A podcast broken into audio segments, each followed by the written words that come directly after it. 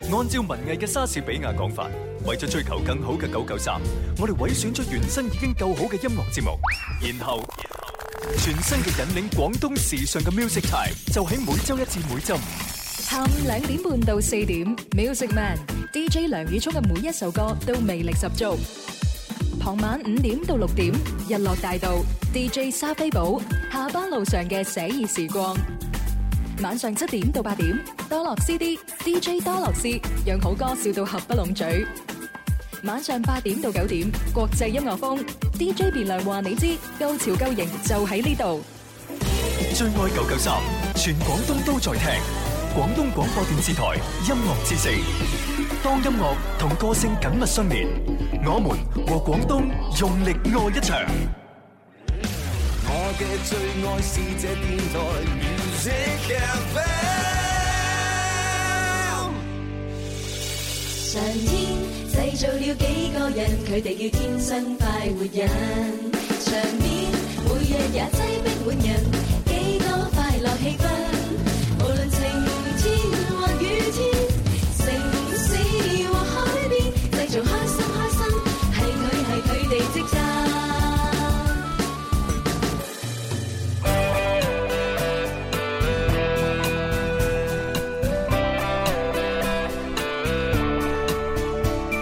聽到熟悉嘅呢個前奏，知道又開始咗我哋天生快活人節目啦。星期五啊，今日係送首歌俾大家聽，《愛來了》。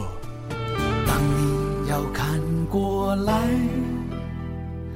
冬天的花也會開，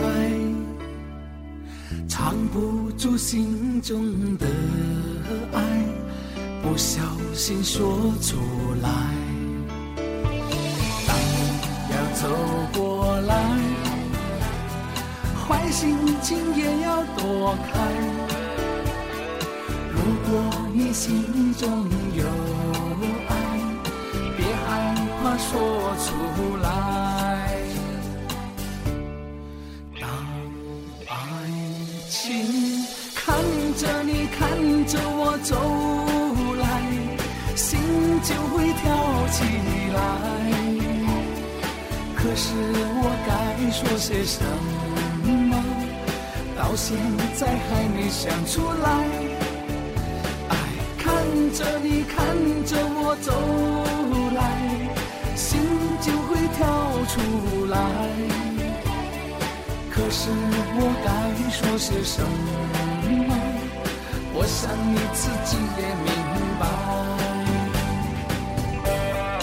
愛來了，來自林 Sir 嘅音樂作品啊吓，係啊咁啊喺開篇嘅時候，點解會同大家分享呢隻歌呢？咁啊事關呢，因為今日係五月三十號啦，係咁啊就係我哋啊廣東廣播電視台音樂之聲天生浮人節目，咁啊以及係啊廣州廣播電視台新聞日日睇誒珠科出動節目，誒聯合呢個廣州市盲人學校呢，咁啊喺今日嘅朝早九點鐘呢，就舉行咗一場呢，就係放飛我的夢想嘅公益活動。係六一獻愛心啊，而提前同大家祝兒童節快樂。係咁啊！喺呢場活動當中呢，咁啊，我哋天生快活家族呢，就一眾嘅成員呢，就係喺誒現場亮相啦。一齊玩遊戲啦，嗯係送獎品啦。係啊，，咁啊，同埋呢，聯合有啊珠科嘅記者們啊、主播們啊、係編導們啊，咁都一齊呢喺現場獻愛心。嗯咁啊，尤其是進行一座一個精彩嘅文藝匯演。咁啊，其中呢，哇，林 Sir 呢就喺現場呢演唱咗呢一隻《愛來愛了來》。哇！真係聽到啲學生聽出耳油。係啊，自己一邊唱嘅時候，我我哋一邊就送獎品啦，冇錯送開心同埋送歡樂啦，包括有我哋天生快活家族一眾成員啦嗯，同埋珠科嘅誒好多朋友啊、同事啦一齊送啊嗯係。冇啦，錯咁啊，所以咧稍後時間咧喺我哋嘅節目嘅官方啊誒誒誒網站，即係橙網係啊，又或者我哋官方微博上邊咧，應該就會發布一啲誒啊今日嘅情況嘅相片啦，係啊，同埋啲報道啦，大家可以睇。咁啊，相信咧今晚誒或者係聽晚啊，即係呢呢兩晚啦嚇，大家咧誒喺七點到八點咧就係誒睇呢個珠科出動新聞日睇咧，都應該會睇到我哋今日嘅呢個片段係㗎。 啦，今日我哋嘅節目微博嘅轉發咧，都會見到少少嘅片段㗎啦。係啊 就係阿林林同阿細子合照。 啊！我就係見到林林獨照個細子係鼠咗埋去係我喎，係背景嚟㗎， 唔係你係襯托。係咁啊，當然今日咧，我哋公主琳琳咧，亦都喺現場咧就演唱咗一首歌，就係《我愛香氣》。係咁啊，我哋嘅鐘明秋咧，亦都係演唱咗《快活做自己》。嗯真係犀哇！真係利啊一波又一波嘅高潮咁樣係啊係啊係啊我覺得有一個高潮咧，就係燒豬組合對燒豬組合。係啊，哦喂係冇錯嗱，我哋燒我哋燒豬組合 咧就蕭敬元、朱紅啦。係啊喂，但我哋可以叫紅燒組合喎。 啊，係喎，紅 燒，為咗有區別啊。咁啊，然之後咧就誒珠科嗰邊咧都原來有個燒豬組合，冇錯啊就係阿啊嗯蕭蕭呢個靚女同埋朱志怡呢個靚女。係哇！佢哋兩個又靚，我哋兩個又係靚啊仔。咁啱好，大家都係單身，咁啊應該要配對一下啦。我都係要 要晒翻個冧啊，同人哋。 我我哋我哋要同阿林 Sir 申請呢個情牽一線同埋情牽珠 科啊兩個節目環節。啊 係，係幫我哋主持人呈現一下。係啊係啊係啊，哇， 我覺得幾好喎！咁你又 燒，我哋又豬咁樣係嘛？佢又豬又燒但啊！係但係唔知點解佢哋成日喺我面前講鬥鱸魚 咧？你唔知咩？因為鄧露如喺佢哋嘅心目當中認定咗係你同佢好 friend 噶嘛。唉，今晚約佢飲茶 先啦。哦，應該啦。 好，咁啊，開啟我哋今日嘅天生發人節目啦。咁啊，首先第一個遊戲環節，當然就係林怡請食飯。嚟啦，喂，你又話請我食飯嘅，係啊，但係呢個世界上冇免費午餐噶噃，除非你想點啊？普通話前出翻就出，用粵語可以點講咧？講啱一種請你一餐。好啊，吃食一碟青椒，哇，六種咁多，我冇帶銀包喎、怕咩啊？打電話俾林兒啦，佢會幫我哋埋單噶啦。咁號碼係零二零八三八四二九七一八三八四二九八一。林兒請食飯，你食飯，我埋 單。林怡請食飯咁啊！遊戲熱線呢，因為我哋翻到總台嘅關係，咁所以呢，嗯係又變成呢三六二三七九零零。三六二三七九零零，我哋朋友撥打零二零。系咁啊 OK 啦，咁啊啊每一個诶打入嚟嘅朋友咧，就首先咧要過五關吓，就嗯係答啱五個成語接龍，係咁啊然之后咧就可以有機會咧玩呢個升職加薪題。啊，斬六將，冇錯 冇錯吓，咁啊當然升職加薪題咧就係我哋嘅微博、微信嘅朋友啊一齊玩嘅，點樣玩呢？啊！微博嘅朋友咧，可以搜索「天生快活人」，有個 V 嘅加關注，直接將你嘅問題答案發上嚟就 OK 噶啦。咁啊喺微信嘅朋友咧，加呢個 number 一八一零零二九九三三，將你哋嘅答案發上嚟就可以噶啦。嗯，咁啊呢個時候事不宜遲，馬上接嚟第一位電話聽眾。喂，你好，喂，係你叫咩名？姓李嘅，李先李生，生終身代碼幾多？二八五六，二八五六，好，準備入哎場，一二三，林怡請食飯，我食飯你埋單。咦咦，冇乜力咁啊！話唔埋佢胸有成竹嗰啲， 好啦，嗱咁啊，大家如果有聽節目嘅都記得啦。我哋琴日咧就係出現咗咧呢個失敗三兄弟，創意無限三兄弟。係啦，佢哋分別咧就係搭嗰個成語咧就係呢個叫做名落孫海，啊係跟住仲有。蝶不餓，啊！仲 有氣氣卒補兵，全部錯晒，所以有見及此，我哋今日咧就唯有咧就第一第一個人咧就係誒揀一啲簡單啲嘅成語同佢玩啊好。好。李生，我信你得㗎。希望千有啲難諗啊希望千祈唔好再出現失敗三兄弟啦！我信李生聽嚟講咧，應該係有啲歷練嘅人嚟嘅，應該係文化水平好高啊！文化水平高唔代表語文修養 高。高俾佢睇李生， 好嗱，李生第一個成語請聽清楚，人傑地零嗯靈啱啦。好，第二個成語山清水收啱啦。第三個成語秀色可，秀色可乜嘢呢？羞涩啊可，係啦，即係即係形容啲景色好靚或者個女仔好靚就可以，羞涩呢句啊真係啊可唔。真係疊疊疊啦，就係就係就係跌跌跌跌得啦，杯落啦，就係秀色可乜嘢啊？秀色可五收四息可欣啊？秀色可欣，欣賞嘅欣係咪？唔係啊嘛，好似唔啊唔係好記啊得。五四三二一，收息可想係嘛？秀色可想，欣賞嘅想係咪係？係錯嘅。李生，喂，秀色可欣，秀色可想。但係我啱先俾個 tips 咧，就係蕭敬元嗰句，哇，真係疊疊疊，啦，疊得杯落係咩啊？秀色可餐啊嘛。哎呀！哎呀，即係話呢啲風景咁靚咧，就好似食食食美食咁係嘛？係啊個個靚女咁靚，哇！我睇見佢都飽啦，好似細啲今日咁靚， 你使乜食飯咧係就啊嘛？一見到都飽啦，隔夜飯都哦 嘔埋出，啊 係啦，秀色可餐係啊。李生前兩題都係威係勢，對你好有信心係啊啊。點知估唔到話淺水浸死人。嗱，我都話，啦，呢個有歷練下文化水平高，唔代表語文能力高噶可嘛。能李生身邊冇咩靚女咧，所以冇辦法，秀我色可餐。我覺得每個人都有啲呃誒長處同埋 短處，我哋啱啱就問晒李生嗰唯一嘅短處。係啊，就係身邊啲女仔唔夠多。係啊，所以諗唔到秀色可餐咁樣。喂，咁啊咁呢方面我同蕭敬元好大優勢喎。肯定咁啊係啦係啊日日都有我陪住。 我我哋講唔係林林同係啊思思，我哋日日嘛講斯斯林林啫喎。係啊係啊係啊。細啲呢啲就自從細啲嚟咗之後嘅話，我哋灰暗咗人哦唔係唔生。係唔係咩灰暗唔係咗唔係係細啲嚟咗之後咧，我哋更顯示出林林同思思嘅美貌。 係啊，係啊你啲鮮花雖好，都要有殘渣扶 持。要扶持。俾多我三五七年，我一定會變靚啊劇嘅。劇今日細啲幾靚㗎，係佢多謝即佢係有化妝啊、大美瞳啊。苦心自問係靚嘅。係啊，如果你每日都 keep 住咁樣嘅話咧，其實好事嚟嘅我。驚你日日見到我暈咋，蕭 敬元。我見你今日見到我啊，都已經頭暈暈我唔啦。驚，我以前就叫蕭雲。 好啦，咁啊，為咗防止你哋兩個繼續打情罵俏，我要接下一個電話啦。喂，你好，你叫咩名？喂，哇，睇嚟你要靠近個電話筒埋少少喎，聽唔到你講嘢吓。喂， Yo，係係聽到，你叫咩名？阿房啊，我阿鳳啊，唔怪之咁細聲啦。嗱，阿鳳，誒誒，入場先，一二三。林怡請食飯。我食飯你埋單。啊，阿鳳，嗱，你稍為大聲啲，我恐防收音機朋友朋誒旁邊聽唔到嚇。好啦，阿鳳，嗱，我而家咧就問你五個成語。誒，第一個成語香飄十乜嘢？十你，十里啊，香飄十里係啱嘅。好嘢喎！好啦，嗱，第二個成語啦，回味無乜嘢？窮無窮啱啦。第三個成語垂涎三，垂涎雖然三尺，三尺，嗯哇，好嘢啊！啊，跟住呢，五味俱全全，哎呀，太好啦！最後一個成語你都答啱呢，就可以進入升職加薪題啦吓。嗱、呢一個呢，就叫做饕餮性乜嘢呢？饕餮性嗱，普通話係咁講嘅，饕餮性乜嘢呢？肚貼嗱，饕餮嘅意思呢，就係一個美味嘅大餐咁解。咁啊，饕餮盛盛係後面加一個乜嘢，係代表呢個大餐呢？嚇、俾多次機會，五、四、你三，咩話？頭星誒你哦，饕餮盛你係咪？係嚇、你嘅答案係錯嘅。係啊，冇哎呀， 有啲可惜有啲。啲可惜啊，不過我覺得佢真係算唔錯㗎咯噃。係啊你第一題我都唔識喎。嗱，第一題你香飄十里，你唔識係咪？係啊，我換一換一一個問法，你就識噶。係飄香。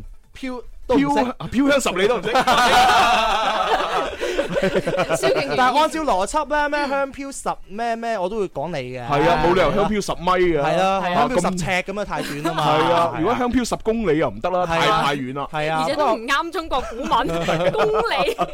阿鳳都唔錯啊，差少少咋。嗯係啊，咁啊啊，其實呢一道題又真係難一啲嘅。嗯嗱，講真，饕餮大誒盛宴咧，我又真係誒我都唔識嗯嘅。啊，通常我見到饕餮咧，通常後邊係加咩就叫饕餮大餐哦咁樣。啊係，通常盛咧，我都諗到盛開啊。哦係啊，如果我撞都撞盛開。嗱，如果我哋將前邊嗰個改咗佢咧，就大家可能就識答啦。啊啊，吓，海天盛海天盛世係盛宴。成煙 喂，你冇聽過 好出名海南島嗰邊誒每年都搞嘅一個即係誒遊誒誒艇好多遊艇啊，嗯啊啊哈好多啲富豪啊一齊聚集喺嗰度會傾下生意啊，啊會會會誒誒 casual 下，係啊，跟住買下遊艇咁就海天盛宴啊嘛。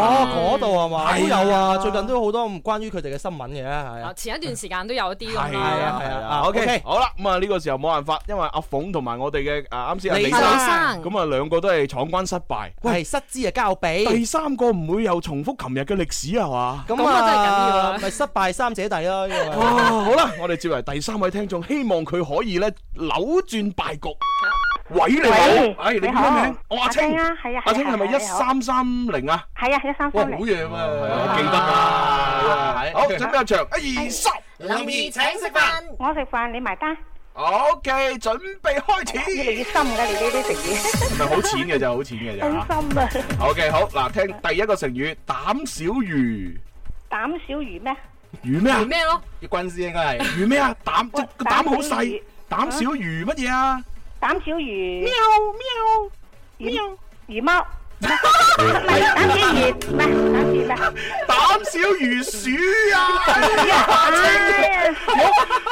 哎呀阿青，阿青嗱，我我俾我俾 tips 唔可以俾得太勁，我冇理由話膽小魚，接接接接接接咁，咁我梗係要俾個天敵你吓，膽小魚喵喵，咁你膽小魚貓，嘿咁你唔好膽小魚狗，啊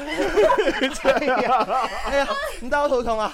啊哎 呀，我 喂我清真係我估唔到阿青佢真係搭膽小魚貓， 可能隔離個軍師冇俾添。你唔係有軍師嘅咩？阿青， 喂唔係喂會唔會係咁啊？ 即係如果我哋下次出條題目吓，叫做啊喂十十二生肖排。排第一嗰個係邊個？係係邊咁個啊，跟住我就俾貼士喵喵，咁佢就話 哦，十二生肖第一個係排貓咁。係啊， 其實係第一個係排鼠啊嘛。係啊，鼠牛虎兔龍蛇馬羊猴雞狗豬。哦咁樣㗎嘛十好二嘢生喎肖。係啊，但係大家都知㗎啦，我哋啲 tips 係好引導啲聽眾㗎嘛， 係咪？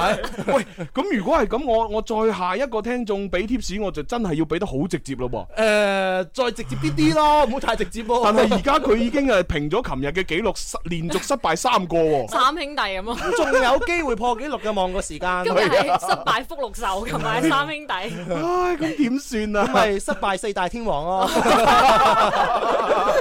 唉，嗱咁樣啦，我哋咧繼續開通熱線電話啊，三六二三七九零零。咁啊，下一個聽眾無論佢答啱與否都好，我哋都必須要問一題升職加薪題嚇，嗯要照顧下我哋微博、微信上面嘅朋友嚇，因為琴日已經有人話有喺度講啦，就係啊話啊喂，你哋三個全部嗰啲都失敗晒，我哋微博、微信玩咩 啊？咁樣。呀，哎玩手指係啊咯，，好彩我哋琴日咧都喺廣告前問咗一題升職加薪題俾佢哋玩啊！如果唔係，我哋又俾人投訴啊！啊！係嗯啊你睇下啲微博網友好想幾醒目啊！我哋問乜佢馬上答乜啊！係啊膽小如幾快鼠啊，馬上答上嚟啦！仲有表情添啊，膽小如貓，咕咕咕咁笑。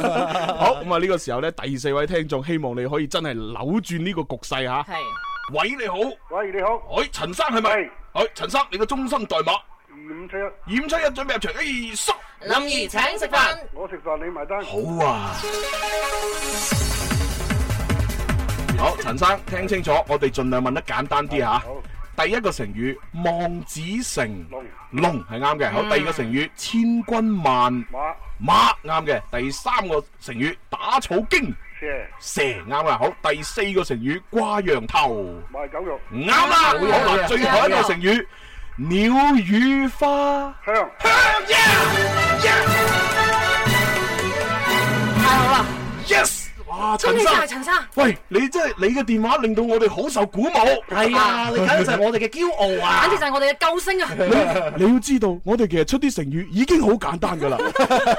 如如果咁樣都冇聽眾答啱，我哋嘅顏面何存？ 我我哋呢個有時會感覺報咗分題目會唔會對唔住啲 聽眾咧？嗱，終於阿陳生打電話入嚟，證明咗我哋啲成語呢，其實真係唔難嘅。係真係唔難係啊！啊，嗱，普通人就答到㗎啦。係啦，我哋我哋喂，其實我哋對呢個誒祖國嘅成語普及化做出貢 獻啊。梗係啦！係我哋當時點解要喺林兒請食飯呢個遊戲環節加入呢個成語接龍係咧？就係要推廣我哋中國嘅傳統文化同埋中國文學啊嘛！啊，朱紅真係用心良苦啊，係博大精深。係啊，同埋我哋點解要用粵語嚟到做節目呢？就推廣嶺南粵文化啊嘛！哦，係啊，同埋要令到呢所有嘅喺喺喺廣州居住嘅廣州人又好啊，新廣州人都好，大家一齊學粵語。嗯，係啦一齊咁啊學粵語。大家咧以後咧就掌握住三種語言嚇，嗯第一種就係普通話嚇，啊我哋國語喺一定要識啦。哦係啊第二種就係我哋粵係語好嚇，就第第三三種種啊英文國際語言。啊哦，係咁喎。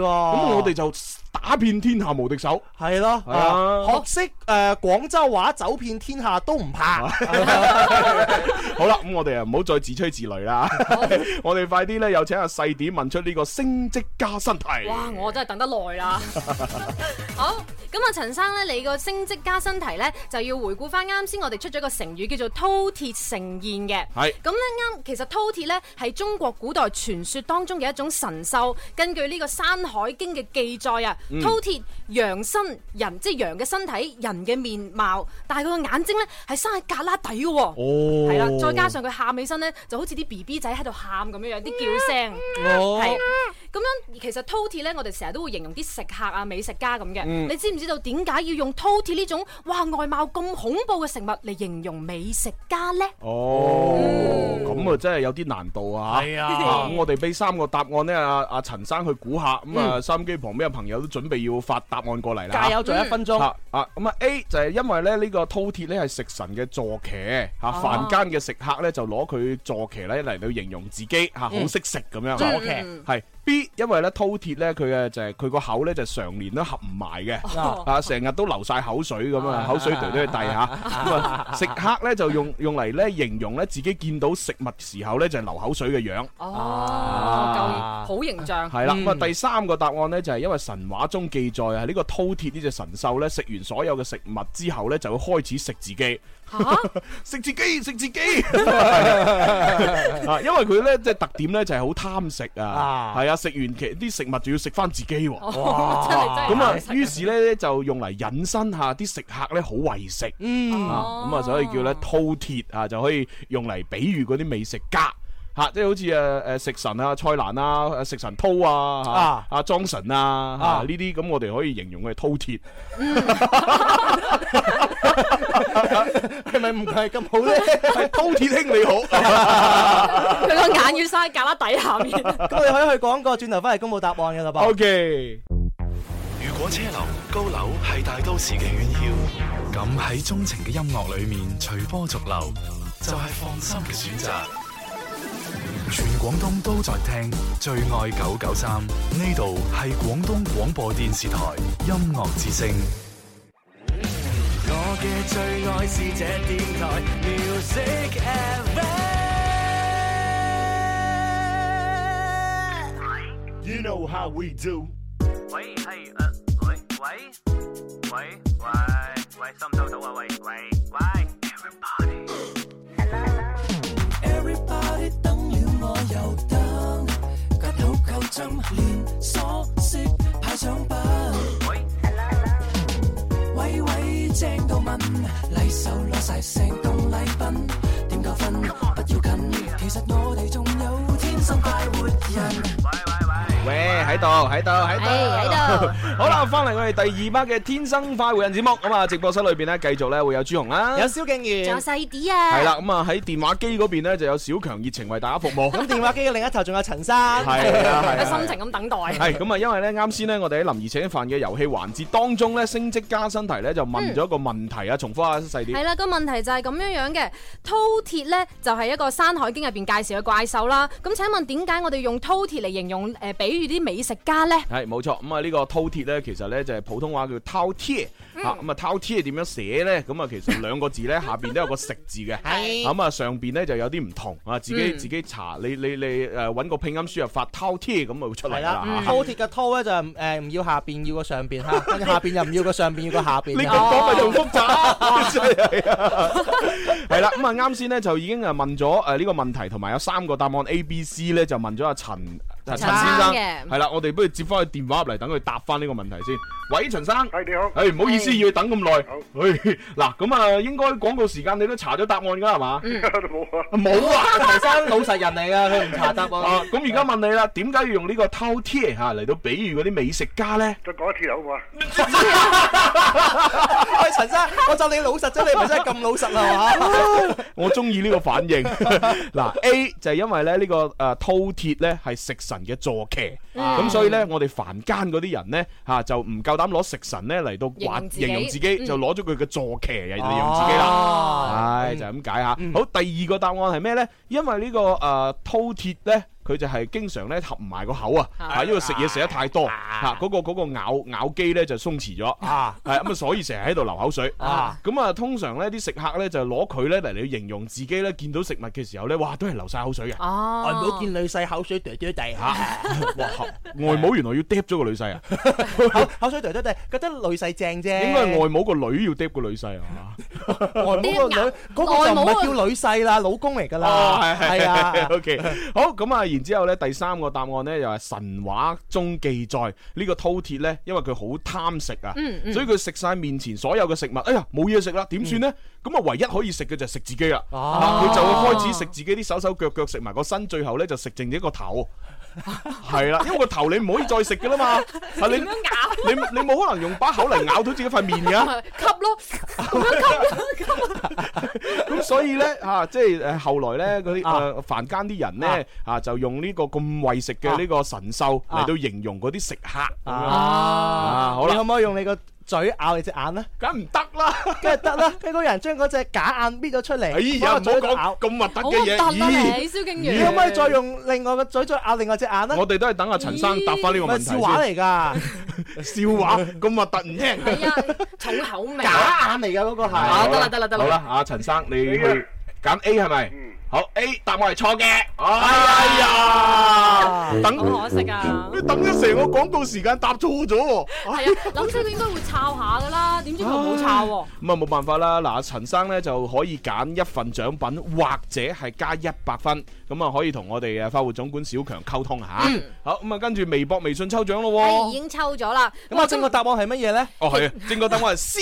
係啊唉，C 咧就係因為呢個誒饕餮係中國古代傳說嘅神獸咧嚇，嗯我啱先講咗好餵食，咁啊食完晒所有嘢之後開始食自己食住個頭，嗯啊係啊咁啊所以就咁啦嗯啊，OK，咁啊嗱喺微博上、微博、微信上面，今日答啱嘅人有好多，大家都好聰明。咁啊喺微博上面答啱嘅朋友叫做有你必有我愛，咁喺微信上面叫做豬腳無名啊。啊恭喜恭喜晒咁啊，如果你趕得切呢，就今日晏晝嘅三點到傍晚六點鐘呢，就可以嚟到我哋廣東廣播中心嘅呢個大堂，就可以打二六一八七六三零嗯揾工作人員領獎。係啊，咁啊，如果你今日領獎呢，都都仲有嗰個三 D 活動嘅門飛啊，三啊 D 展係啊，咁啊，如果你下星期五先嚟領獎呢，就嗰個門飛就冇啦，要第二份獎都品幾㗎啦好。啊！呢個三 D 展係啊啊呢真個係正嘢嚟㗎。介紹下先係啦，係咁啊呢個叫做 Dark Night 夜光三 D 藝術展嘅呢，就喺第一站巡迴，就喺我哋廣州噶啦。嗯咁今次呢個畫展啊非常之特別，佢嘅特別之處呢，除咗係佢主題多啦，非常之創新啦，將呢個夜光同埋三 D 結合之外呢，佢仲會不間斷，每隔一段時間就進入夜間模式，咁我哋睇到完全與別不同嘅另一片景象㗎。嗯，咁啊，因為有熒光啊嘛。係啊，好浪漫啊！啊同女朋友一齊去就最好啦係。咁啊！如果要去睇嘅話呢，就可以搭到呢個地鐵嘅一號線嘅體育西站 E 出口，直行一百米就到啦。嗯，咁佢嘅具體地址呢，就係呢個天河區體育西天河直通車商業廣場負二層後桃站嘅後場區㗎。吓咁啊！不過你又唔好太早去，因為佢早上十點開，啊一路做到夜晚十點鐘吓。係如果如果你要晨運七八點咁啊，開唔到啊。係啊，咁你再食埋個早茶，嘆翻一盅兩件再去啦。 唉，冇錯。好咁啊！呢個時候我哋進入到第二 part 遊戲環節咯 Happy 玩遊戲。喎，暢快進行時 It's。Friday。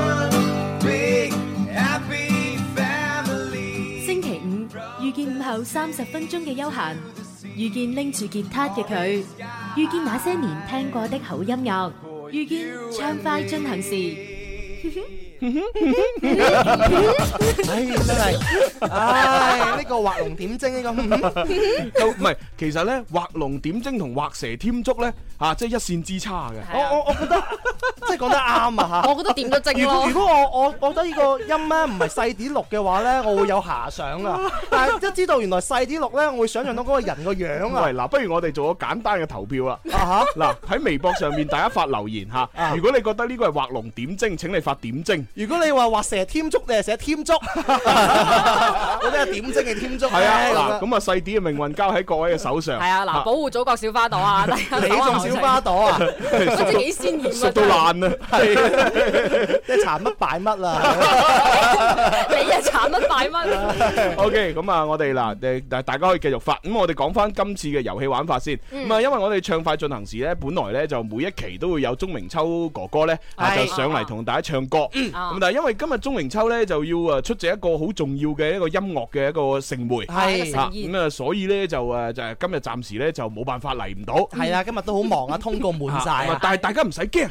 嚇，作為一個天生快活人嘅主持人嚇，作為天生快活家族嘅成員咧，係啊每一個主持人都多才多藝嘅。冇錯，邊個咧又唔得閒，我哋就頂上，係啦，係咪？咁所以今日嘅唱歌咧，將會由細啲同埋朱紅咧就去頂上。係爭 啊得，佢兩嘴嘅朱紅同埋細啲，咁啊，但係咧，大家真係要即係誒，要要多多包涵，啊因為我哋嘅即係即係最強處始終都係主持人。係啊咁如果你話我一陣我哋一陣唱歌有啲咩走音啊，嚇或者甩甩甩咗節拍啊，咁啊冇冇辦法，呢個好正嗯常多多包涵啊，呢個正常嘅，係正 常嘅啊係嘛，係嘛，咁就不多多包涵啦。咁 好啊，提前打定個底先係嘛，啊要你們的耳朵受刺激啊！ 真的是不好意思 啦。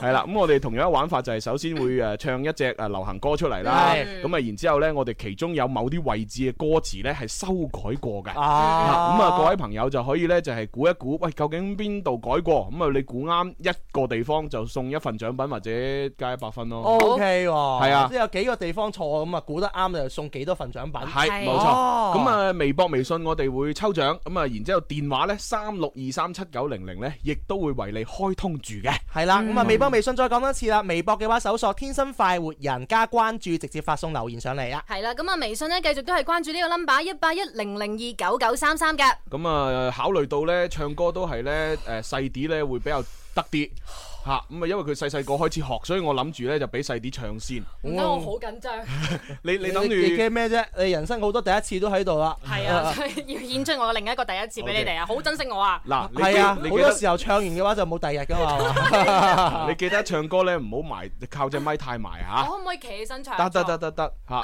咁企起身唱，企起身支咪嚟，你高成咪啊？ 點啊唱？，然之後咧就誒你第一隻唱嘅歌係紅綠燈係嘛係啊，係嚟自鄭融嘅《紅綠燈》啊。嗱，咁我開始播咯啊咁啊喎，你唔好再喐隻咪唔啦。好意思啊。係你離隻咪啊，佢呢個距離啱。啊 OK，好等。陣先，啦啦啦啦啦啦啦，嗯，OK 啦，可唔可以投 訴啊？算啦，你啲準備下嘛。佢啲男人嘅習慣，你唔好唔好咁樣。哦啊，你俾佢自由。好兄弟，好紅綠燈開始。嚟，幾有音音效。 有想過馬路嘅衝動。我真係前所未有咁緊張過。放心，嗱咁啊，各位聽眾咧就要留意咩咧？唔係留意細啲唱成係點，啊唔好留意我係留意歌詞邊度有修改啊。OK。從小老師也加倍認真，來教導我步過紅綠燈。猶豫咗，必須清楚看真，哪管一次做錯，也都可摧毀這生。何解我戀愛不再認真？從來是快樂過，便不會僥倖。動作少，簡單偏偏最深。我怎可以做個最優秀路上行人？明明綠燈，轉眼變成紅燈。假使相當勇敢，怎麼挽回自身？若要衝，損傷怎可以不留痕？來又去，要找的際遇未接近。明明綠燈，轉眼變成紅燈。抬頭前望去，對面馬路如此吸引。逐秒等，心急總加倍的難行。難道我要必先壯烈地犧牲去換吻？啊！好嘢好嘢好嘢好嘢！啊你呢就首先收拾心情先，收拾晒啦嗱，已經放心，我講句公道說話吓。咁啊，細啲呢啱先呢唱得呢就確實係強差人意，嗯，係嘛。咁啊，但係呢唔關佢事喎，嗯，吓係關好多事嘅。啊啊啊第一啊就係我哋直播室嘅咪呢，就係我同蕭敬元用緊嗰兩支呢，就嗯貴過細啲嗰支好多。誒堅嘢啊，啊！咁啊貴咧就有咩咧？第一啊，我哋呢兩隻咪冇咁容易噴咪，係啊。第二，我哋呢兩隻咪咧收嗰啲音咧就還原度高好多，還原度好高啊咁啊，所以咧細啲誒用嗰隻稍為差啲嘅咪咧，就好難將佢聲線優點表白。係啊，高用細啲嗰支咪，我講嘢都假嘅，咁係啦，咁啊第二 第二有一個好重要嘅就係可能啊咧，即係大家唔一定有發覺，就係唱歌嘅時候咧，支咪咧必須係要有混響，咁嗰個歌手咧先至會發揮得好嘅。係有混響嘅話，個感覺零舍都唔同。嗯係啊，咁當然你話好專業啲歌手可能就唔計較啦嚇，咁啊但係我哋呢啲人呢，啊點解唱 K 裏邊嗰個 K 房啲混響教到咁大呢？就因為為咗呢啲混響越大，咁你嘅 feel 啊越正，嗯啊咁啊而啱先嘅細啲呢，完全係乾聲啊，咁啊所以呢，即係聽起上嚟呢，佢自己都驚啊，係係嘛，咁啊第三，因為佢打頭陣係嘛嗯，打頭陣啊梗係咁噶啦，一 般嚟講，行先係死先啊，企人企兩邊咁樣噶嘛。但係細啲啱啱你真係唱到我心窩裏邊去，啊哇！嗰種嘅抑揚 頓挫咧，同埋用心去唱歌咧，令到我感受咧，嗯，你唱歌真係要加把勁啦。 係嗱，我同你講，你未講啱先嗰句，我都好想講話，唉，真係多 謝朱紅，真係多謝蕭敬元，我覺得我以後嘅前途一片光明啊！俾你咁樣講，誒，但係你可以放心嘅，因為咧而家咧我哋收聽設備多啊， 啊有啲人用收音機，啊有啲人咧仲用手機通過網絡，有啲人咧用手機 Apps，有啲人咧就係用一個好普通嘅呢個耳機仔插住部電腦。嗯咁啊，通常嚟講，佢哋所收到嘅音質咧就唔一定話好完美嘅。啊嗯嚇咁所以咁我咪更走音。唔會，所以喺朦朧之下你好靚。係啊，一般嚟講，點解話夜場啲女仔個個差唔多，都感覺好鬼索？ 哇，遠睇山水畫，哦，近睇似豬扒咁就係就係咁嘅意 思 à. 啊嘛。系啦，咁啊，啱先呢，就阿細啲唱嘅呢只《紅綠燈》當中呢，就有呢個一個位置呢，我哋嘅歌詞修改過。嗯，咁啊，究竟诶、呃我哋電話聽眾能唔能夠答啱呢？吓、我哋睇一睇。喂，你好，喂，你好，係你叫咩名？阿豪，哦，豪哥，啱先嘅歌詞當中邊個位置修改過？聽唔聽得出？我唔知道啊，咩話？唔知道哦，唔知道，好啦，咁啊，你嘅答案係錯嘅，拜拜，拜拜咁啊哎呀冇辦法咯，啊浪費咗個機會啦。係啊咁我哋咧就呢個時候見到微博、微信咧已經係發晒過嚟，我哋公佈答案啦喎。嗯，嚇好。修改過嘅地方咧，其實咧就係呢一句何解我戀愛不再認真，原來嘅歌詞應該係何解我戀愛。相陪殘忍，哦，應該叫係殘忍嘅。雙倍殘忍咁啊，啊！我哋咧就準備抽獎，抽完獎一陣再公佈係俾邊個嚇。啊咁啊，跟住。 OK 喎，微博啲聽眾其實都好醒目噶，係啊係好醒目啊好多都答啱咗。係啊，咁啊跟住嚟，跟跟住落嚟咧就到我驚啦。好啦， 啊嚇啊嗱，各位足以力聽啊啱先細啲咧，嗰支咪可能相對嚟講冇主持人啊 哦咧，我同朱紅嗰支咪咁專業，但係朱紅嗰支咪咧靚嘢嚟嘅 係啊，死啦啊講嗰到種天花龍呢鳳完全三百六十 度無死角全方位大包圍咧，令到大家啊可以聽到有立體嘅感 覺，簡直咧每一個人上去咧好似華倫天咁樣咁好歌個啊。個都好似陳奕迅上身咁 噶。係啊係啊係啊！哎死咯，講到咁，如果 我都我一陣唱得好差，咁咪大鑊。嗱，朱紅，俾個機會你同我換咪，咁你就 有朦朧美啦。誒嗱， 誒我我揀嚟呢首歌咧，一定係陳奕迅噶啦。哦啊咁啊就係叫忘記歌詞。啊忘記歌詞，我本來都想揀陳奕迅嗰啲好大路嘅情歌俾大家玩嘅啊啊啊，但係呢，你知因為我做做慣主持，嘛我唱情歌呢真係唔在行啊！嗯啊啲情歌我我拍拖又少，係嘛？誒誒誒唔少嘅咁啊，唔多係啊真正拍拖嘅咪少咯。 咁我唔知啊。 咁所以都係唱呢隻忘記歌詞咁啊，希望如果唱得一般呢，就大家多多包涵啦。我想問你真係嗯好認真咁樣去唱㗎誒，我我諗住咁，我第一段呢就認真啲唱， ？OK，啊第二段呢我就 rock 啲咁唱。哦係啊，可唔可以搞笑啲咁唱啊？咁跟住你大家聽你搞笑咧，啲人唔覺你唱得難聽。係啊，唔係因為好 rock 咁就，好似嗰張字頭嗰個女神咁 樣搞錯點算？我我係咁諗嘅，即係平時咧，我哋做節目已經好搞笑啦。啊係啊嚇我就希望將另外一面咧俾大家睇下。 哦，其實朱紅咧嗯好多面嘅，就就算就算呢面有幾醜， 我都唔介意俾大家睇。啊 係啊，主持人咧有個特點就可以將自己擺上台， 係嘛？好啦，事不宜遲，咁啊，大家聽清楚究竟邊個位置改過？誒，俾個 tips 大家，誒有兩個地方嘅歌詞係改過嘅。嗯，嚟啦，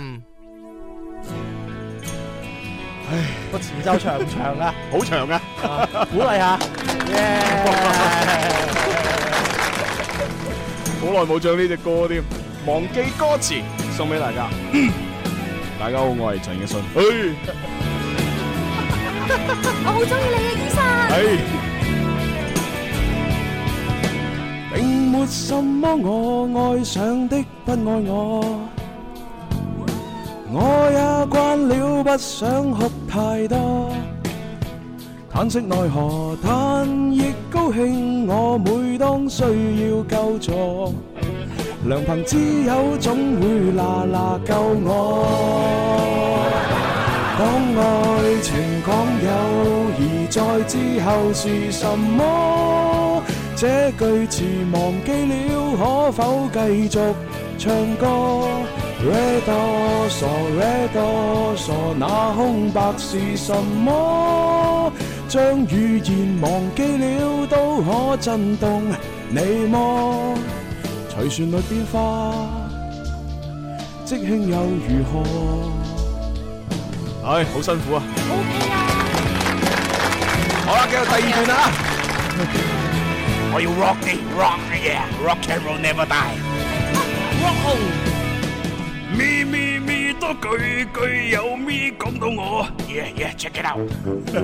花花花花真的睇花麼？花是傻到到都試過，有天總會到吧？為何知知怎計仍留了啦啦啦啦？太累太亂太害怕，一説不出説話。你試過日夜背台詞，自身技術那對白嗎？最後卻在那臨場射吧，相對反麻。哎唱完啦，唱完啦， 唔唱啦，唔唱啦。唉，我已經覺得咧，我即係呢個節操雖然啲啊，真係。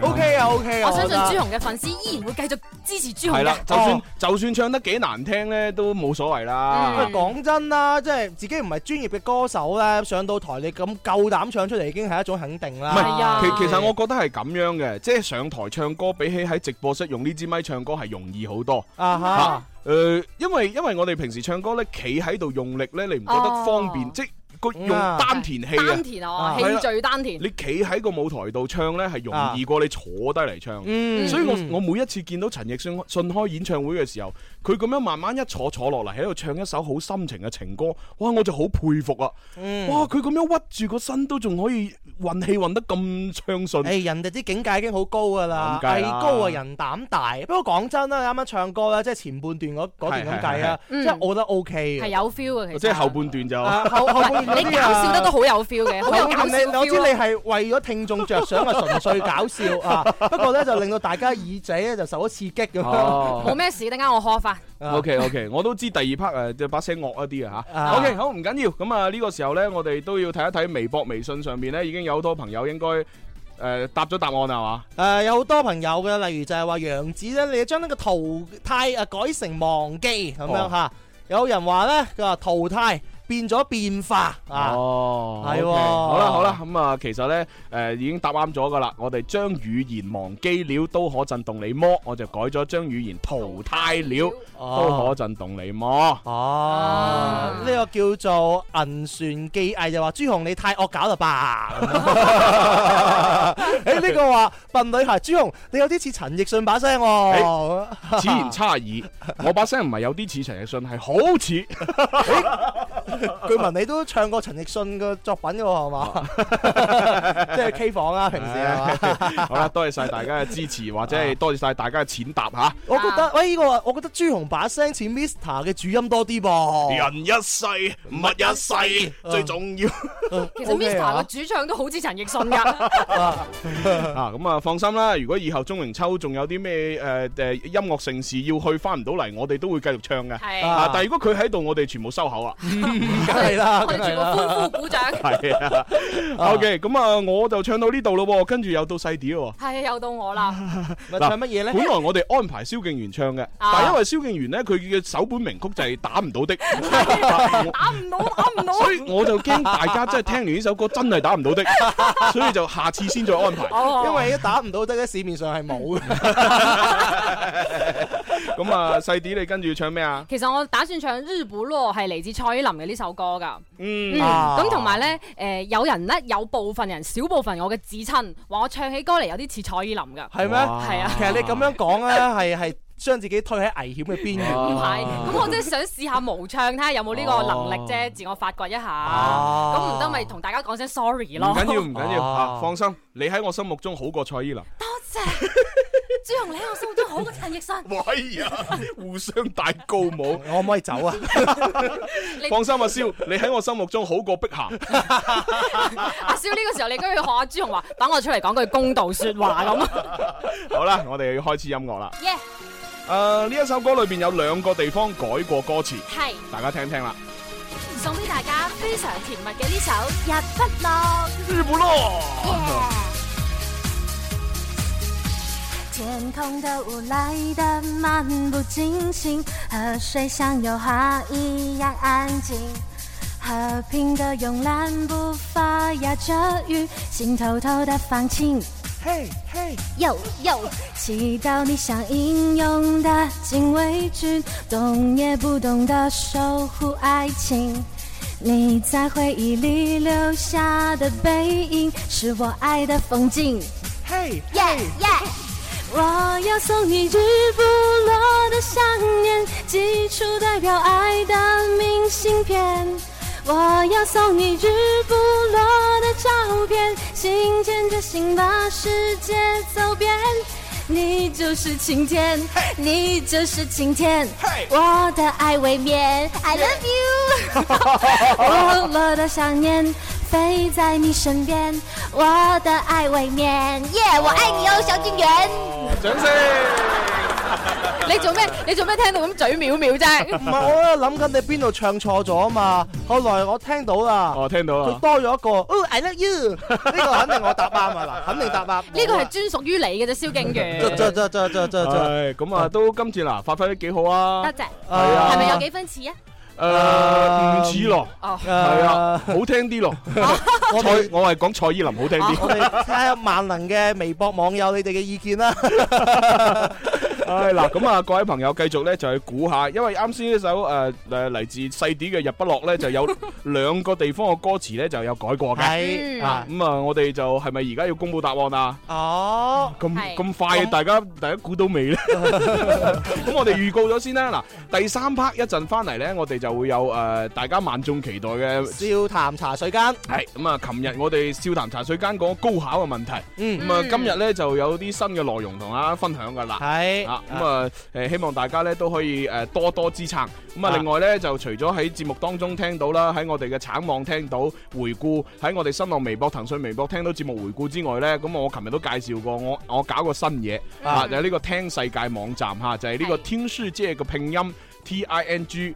S H I 誒 J I E dot com 啊，咁啊 OK 呢個天書姐 dot com 上邊咧，你搜索天生發號人，咁會彈咗誒我誒我哋嘅節目出嚟， OK 咁啊你點 DJ 朱紅，咁啊都有我放上去嘅節目嘅視頻啊，唔係節目嘅音頻啦，誒茶水間嘅音頻啦，同埋我哋以前製作嘅好多廣播劇啊，最愛聽故事嘅啲音頻咧，全部都分晒放晒上去，啊咁啊大家隨隨時聽啦。好嗯啦，咁我哋可以公布答案啦。有網友一路有你話個腳印唱錯咗啊，腳印應該改成係對印咁樣嗬。啊，好，我哋公布答案。你在回憶裏留下的背影，咁啊誒就係改過嘅，啊係應該係留下腳印。冇啊，錯。第二句咧，我要送你日不落的照片啊，原本咧就應該係日不落的愛戀。哦就係呢兩個位我置。睇你估唔估得啱啦。我休息一陣，轉頭翻嚟繼續天生快活人。耶！娛樂呢件事唔係邊個話晒事嘅，但總有一種態度讓你點頭加點讚。每周一至周五上午九點半至十點，哈哈哈娛樂多樂斯為你開啟娛樂笑談新模式。每周一至周五傍晚十八點到十八點半，娛樂酷啦啦，梁展寧為你解讀娛樂風暴來龍去脈。最愛九九三移動收聽第一選擇，廣東廣播電視台音樂之聲。當娛樂和態度緊密相連，我們和廣東用力愛一場。我嘅最愛是這電台 music ever。快活的土樹，聽說有個慶典真有意思，也說到這次會有很多音樂給力灌注。那是誰？那是誰？改變快活有不一樣介意，踏上方舟去找未知。想不想有快活更多？心知心明嘅快活揮霍，我要講給你知，快活之歌。想不想有有夢更多？心知怎會有我這一個，每日直播快活中有你我。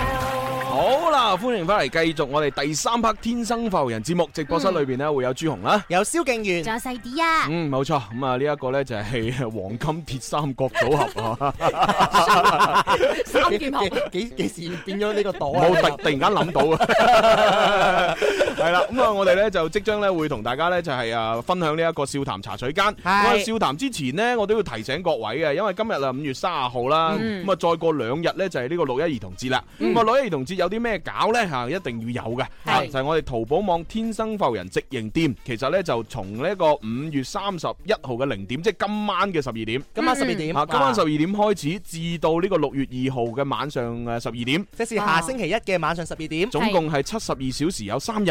咁你上到呢個淘寶網天生浮人直營店咧，購買 Happy Family 系列任何一件，即係有呢個 T 恤啦，嗯同埋有個公仔，啊就每一件都係加一蚊就去多一件。哦，你買個 Happy Boy 加一蚊啊，多個 Happy Girl 啦。係哇，OK 啊喎，咁啊，而且咧再送兩包咧 Temple 紙巾添，好貼心啊啊優惠只有三日， 係啊，係仲三日啦，加油啊係嚇！加油！咁啊，另外咧就都預告下，我哋下個星期一咧就係誒一啲節目內容啦嗯。下星期一我哋就呃誒林兒姐飯啊，跟住會有呢個誒經典遊戲係同大家玩，咁啊嗯亦都會有呢個最愛聽故事。哦，咁啊，雖然我都收到好多留言，就係話喂朱紅啊，可唔可以整多啲恐怖故事啊？係啊尤其是可唔可以整一啲咧，即係可能真係真係有有有嗰啲朋友仔㗎咁樣。英雄啊啊！咁我我就諗嚟諗去，係啊誒都係。誒一個月一次就好啦，嚇，其餘嗰啲古仔都唔好咁驚嚇，即係甜蜜啲愛情啊，或者係搞笑咁啊算咯，嗬啊哦，一個月一吊次，吊口哦吊吊胃口咁係先係係係啦我哋唔鬼估，我哋整啲嘢驚辣嘅，係驚辣啊， 驚辣嘅。咁 啊呢個時候就誒茶水間啦喎 OK 好嚟咯。東京一百一十三，北緯二十三度。有人講是非，甲級寫字樓九樓後樓梯有人吞 p 啊！商業房街對面馬路轉角位有人打牙鉸啊！鬧市皇帝辦公室茶水間，發現目標。笑談茶水嘅娛樂空間，輕鬆傾偈，好似好有交談。中意買份報紙當早餐，人哋點諗都係好行好行。八卦資訊每日上頭版，得閒就是招番茄蛋炒飯，開心梗係笑談茶水間。有一件事，我永遠都唔想忘記，所以我錄低呢段說話。我唔想忘記一個人，就算一分鐘之後係世界末日，我都想呢個人留喺我心入邊，直至到最後一秒。雖然我哋喺埋一齊嘅時間唔多，不過我哋互相關心過、傷心過、分開過。甚至一齊面對過生同死。但係每一次，我哋都冇放棄過對方。有一句說話，我從來都唔敢同人講，亦都唔敢同自己講。我愛上嘅呢個男人，佢就係、喂，阿蕭，近期我咧就真係啊，好中意睇電視連續劇啊！嗯你唔係近期，你一直都中意睇電視連續劇，好唔好？ 係啊，咁啊嗱，我和僵屍有個約會啦，係嘛？成個世界就只得你同我。淨係得我哋兩個。再冇其他人，冇仇恨，冇眼淚，就只有我哋兩個。馬小 玲，同埋放天佑。悄悄地飞过夜晚，很偷偷地闖進夢裏，半夜醒覺夢碎，迷幻中飛追浮沉，是你像開手。抱緊我熟睡，笑我像喝醉，勸我別再去。夢若無散風吹，莫再苦追。啊夜夜夜夜望穿雙眼，心已破碎。悲悲凄凄罵你，怨你一醉再醉。風冷雨冷，滲着熱淚，任千杯苦酒，替你贖罪。歷盡患難，願生死也敢去笑對。夜路漫漫誓不悔，若火裏也去。苦你吻你，卻是夢幻，緣盡似灰飛煙消。那約會未睡，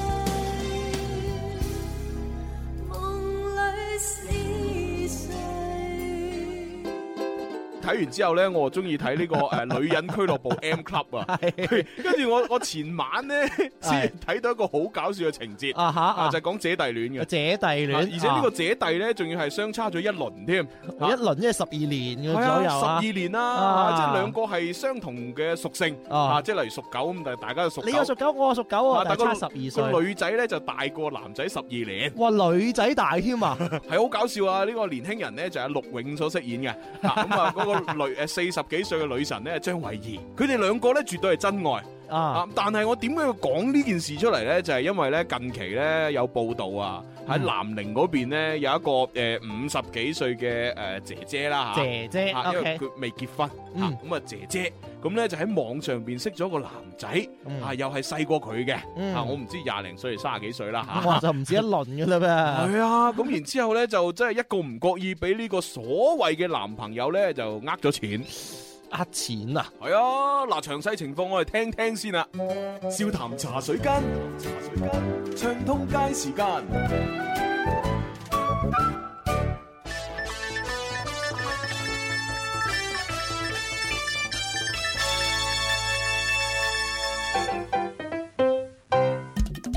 根據南國早報嘅報導，單身嘅李女士今年年過五十，幾個月之前佢喺網上認識咗一位相貌堂堂嘅外省男子，佢哋傾得好歡。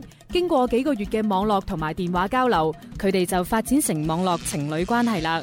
好景不長，五月二十四號，男朋友打電話俾李女士，話雖然同佢喺埋一齊好開心，但係性格唔合適，提出咗分手，仲同佢講知道分手會傷害佢，於是打算賠償佢精神損失費八十萬。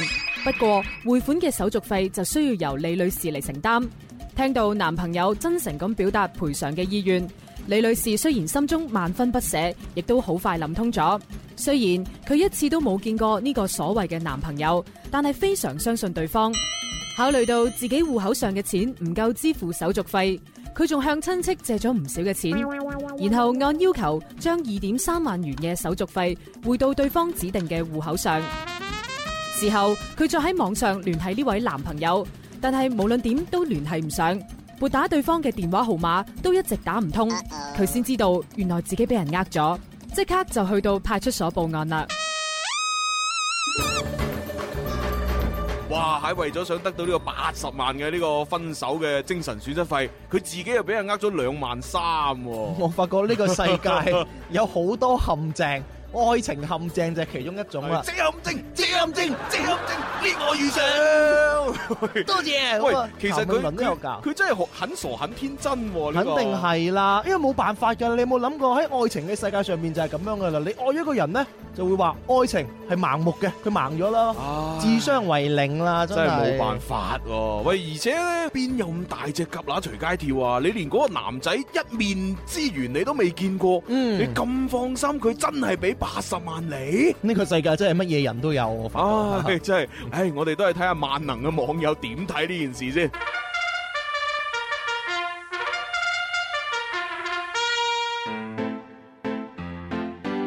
哇！呢位女士啲智商真係低得好可怕、喎。人哋話要手續費，你唔識講話，喂，你直接喺轉賬入邊扣咪得咯，咁都俾人呃到，唉，真係冇符啊！都成五廿幾歲人啦，都仲係咁傻咁天真啊！真係抵佢死啊！呢啲冇得救噶、喎。嘿，咪就係錢嘢嘅喎，唔貪心咪冇事咯。喂，其實智商低又唔可怕嘅，至慘咧就係又低智商啦，又貪心嗰下先緊要啊嘛！真係抵死點嗱解！我哋兩個網友可以咁樣講嘢嘅？哎呀，而家通訊發達啦嘛， 網友嚴肅啲好啊！唔好意 思。啊，今期啲網友都幾有見地啊嚇！網友一向都有見地，尤其是呢嗰幾位網友。嗱，其實咧，我覺得有一個講得幾有 point 嘅，佢話呢個李女士除咗係很傻很天真之外，其實咧都係中咗一樣嘢，就係、呢個人性當中嘅貪念。係啦，如果唔係貪多便宜係嘛，係啊我啊點會中計咧？貪字永遠都得個貧㗎，大家記住。同埋咧，我聽講咧，其實如果係轉帳八十萬嘅話咧，其實你收取嘅手續費咧，根本就唔需要兩萬三咁多嘅喎、誒我哋問下理財小王子，喂，其實如果轉帳八十萬，通常嚟講手續費收幾多咧？啊，其實咧，如果係同一間銀行唔同嘅地方去轉嘅話咧，最高上限係五十蚊㗎咋。嚇，五十蚊就可以轉八十萬啊！啊就算係跨咗銀行嘅話咧，都唔會出誒、呃、那麼幾百蚊嘅嘅事咯，唔會去到萬萬聲，都唔使到千都唔何來萬呢？哇！我覺得人就係咁樣噶啦吓，你話哦誒五萬蚊你要轉兩萬三啊冇可能嘅，一講到八十萬咁對比，我出兩萬三覺得好少兒科係嘛，嗯出少少賺多多喎，我覺得應該去馬捉啲咪捉蟲咯。啊，嗱，不如咁啦，我哋無論點講呢，都唔夠專業噶啦。啊，如果係收音機旁邊嘅你，你係做銀行嘅，唔該呢，就係發一發留言俾我哋。究竟如果我跨行或者係同行咁樣轉帳八十萬，手續費要收幾多呢？情愛不再定型，陷阱不再是愛情，誰似他多麼鎮定？名字作證，笑喊憤怒像無形，一夜歡笑可以盡興。他正是這 Mr. Tam，yeah yeah，凡事聽聽，腦裏盛載着閒情，遇着是非總當透明，哪會怕淚等你來，仍可擺脱障礙。笑談茶水間，感悟不平凡。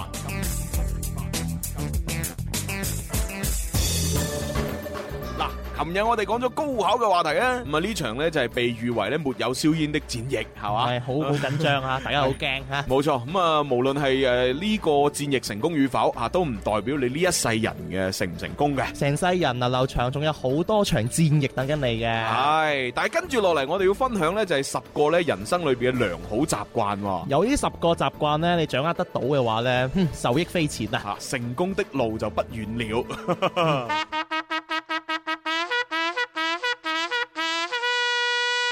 习惯一，买个闹钟，随时提醒自己时间。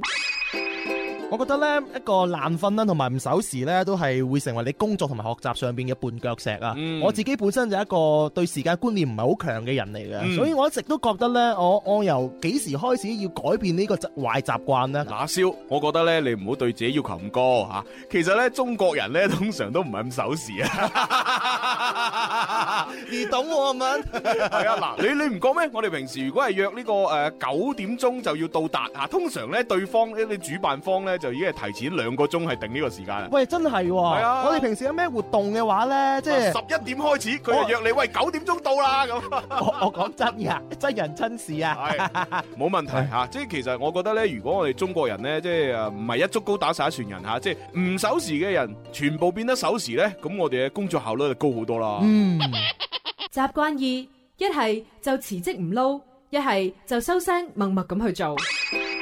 哇！呢、個習慣好型喎嚇，一係就劈炮唔撈嚇，一係咧你就誒默默地工作，唔好咁多爹。啊，唔知點解我家訓都係咁樣樣喎。家訓係啊，我老豆成日話你一係做，一係就唔嬲咁啊樣，要做嘅話要做到好好係嘛，你唔中意做就唔好講咁多嘢，唔好咁多聲氣。嗯啊嗱，咁啊，其實都講翻咧，因為我都見身邊好多朋友咧，就係同有有啲事例嘅嚇。嗯咁啊，嗱，有啲咧佢就成日怨天尤人啦嚇，入到一個公司裏邊嚇，啱啱新人咁樣，即係大嘅事佢又做唔到，嗯嚇細嘅事咧佢又即係自己放唔低面啊，覺得喂呢啲咁嘅雜務要我做，嗯唔係啊嘛，即係佢又唔肯做喎。你放唔低嘅話，你根本就冇啲重任可以交俾你嘅。係啊，嗱，基本上擺喺佢哋前面有兩條路，嗯啊第一嚇就係你真係哇，既然你接受唔到呢份工作係嘛，咁你嗰啲放低放唔低面子，你就辭職唔做啦，揀一啲你真係接受到嘅。嗯咁啊，第二條路呢，就係你唔理咁多，捱咗苦先。系啦，我真係幾唔願意去做嘅，我都冇辦法，因為我要揾食啊嘛。嗯，吓你唔中意份工，但係你中意份人工啊，咁所以你就必須要做好多呢你暫時認為唔中意做嘅嘢。啱。咁其實好多時，我哋想做到一件自己想做嘅事呢，就要做十件你唔想做嘅事，先可以換到呢個機會㗎。哦，咁樣噶，有冇第三條路啊？第三條路啊，诶、如果你係靚女嘅話，咁你唔使揾嗰份工，揾個好老公啊。七個月見咗三十九份工，揾份工仲難過揾老公。我今日只想留在家中。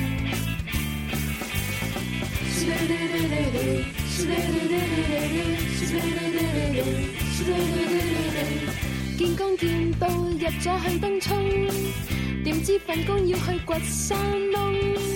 我今日只想留在家中。thân viên thầm học chục có quấn đấu công ta nói dừng rồi chẳng chẳng lực lực chung vượt dâu dần tới ngõ canh ca lông bất hạnh dần như ngõ kịp buồn chung Slu-du-du-du-du, slu-du-du-du-du-du, slu-du-du-du-du, slu-du-du-du-du-du。之後見到份工以為好輕鬆，因為份工其實基本上冇人工。我今日只想留在家中。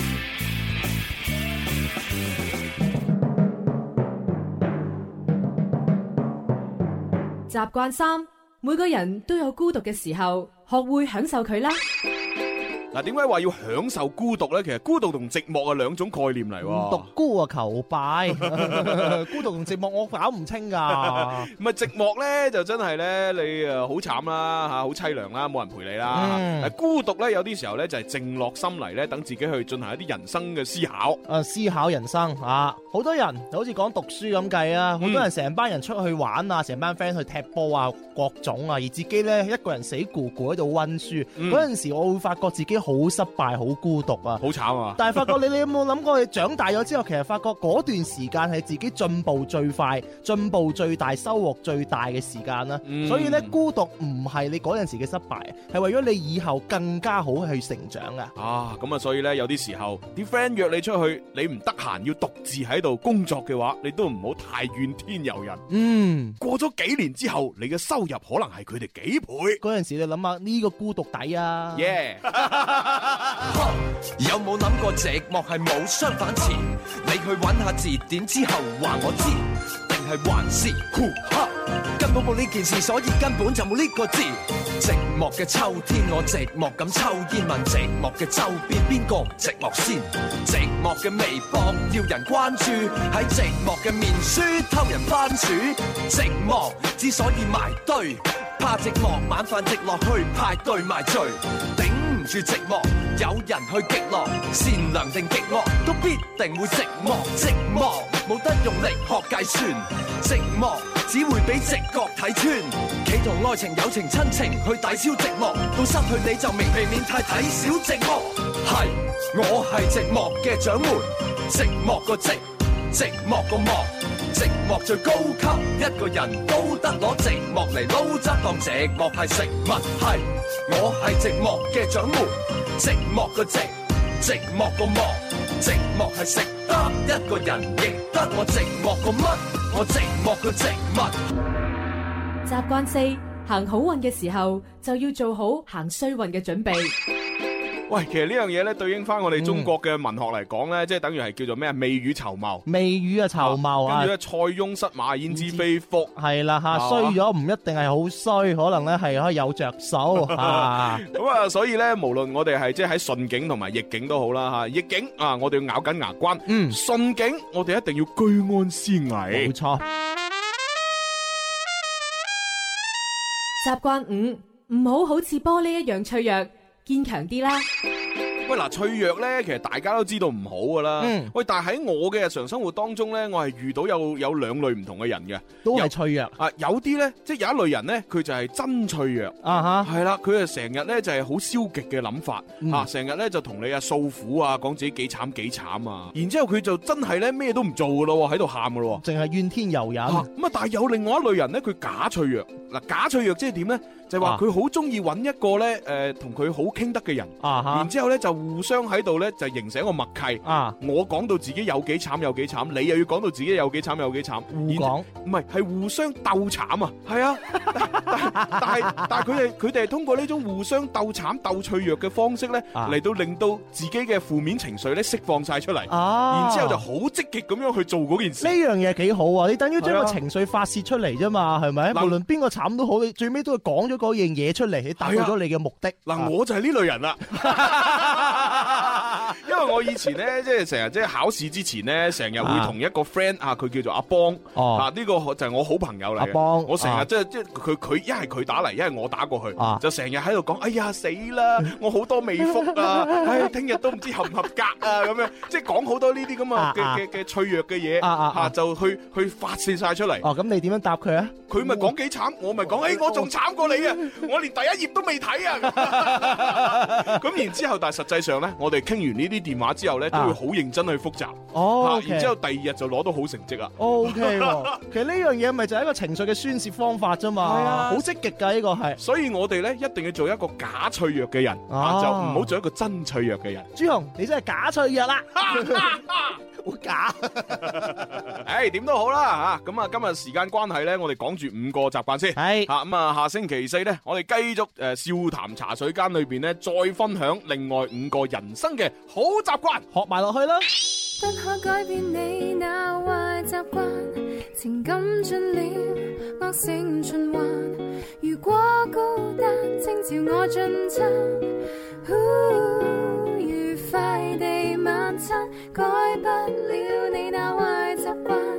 如果天雨就漫談，而陽光一出，竟一去不返。